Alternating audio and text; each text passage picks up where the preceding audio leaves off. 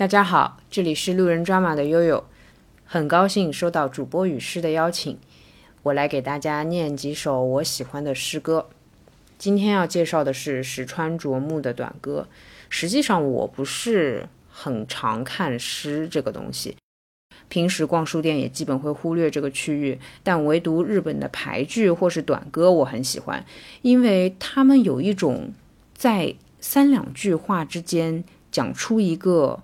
很大或者很深奥的哲学或情思，与此同时还有一点点可笑的感觉。接下来我会随机翻几页来念一些石川啄木的短歌，也许你和我的笑点是一样的。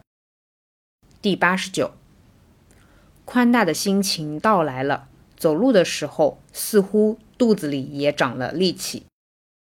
一百三十三。想显示什么不可思议的事，人家都在吃惊的时候，自己就消逝掉。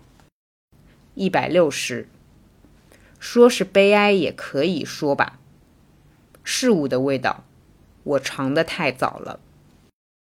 二百零四，扔在故乡的路旁的石头啊，今年也被野草埋了吧。二百六十四。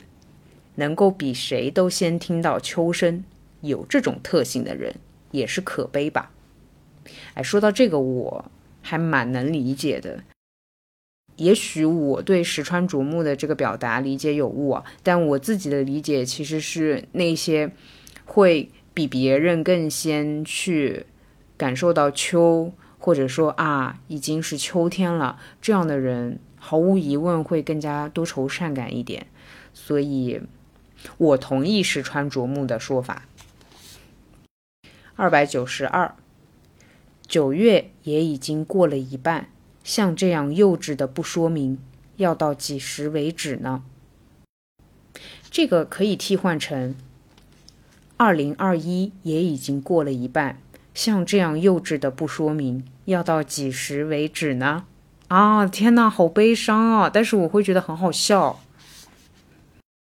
就在他旁边那个也感觉有点好笑。二百九十三，不说相思的话的人送来了的勿忘草的意思很清楚。三百三十九，沉沉的秋叶，在广阔的街道上有烧老玉米的香气。老玉米的香气和新玉米的香气不一样吗？我不懂，想要吃老玉米。三百七十一，只知道名字，没有什么姻缘的。这个地方的客店很是便宜，像自己的家一样。最后一首，四百三十六，很长的书信，三年之内来了三次，我大概去过四次信吧。哇，这个我是懂哎，我也确实碰到过，我写信给对方更多，但对方回信很少。或者说是几乎不回的情况。不过我那个时候没有太多怨言，但也有一种淡淡的哀伤吧。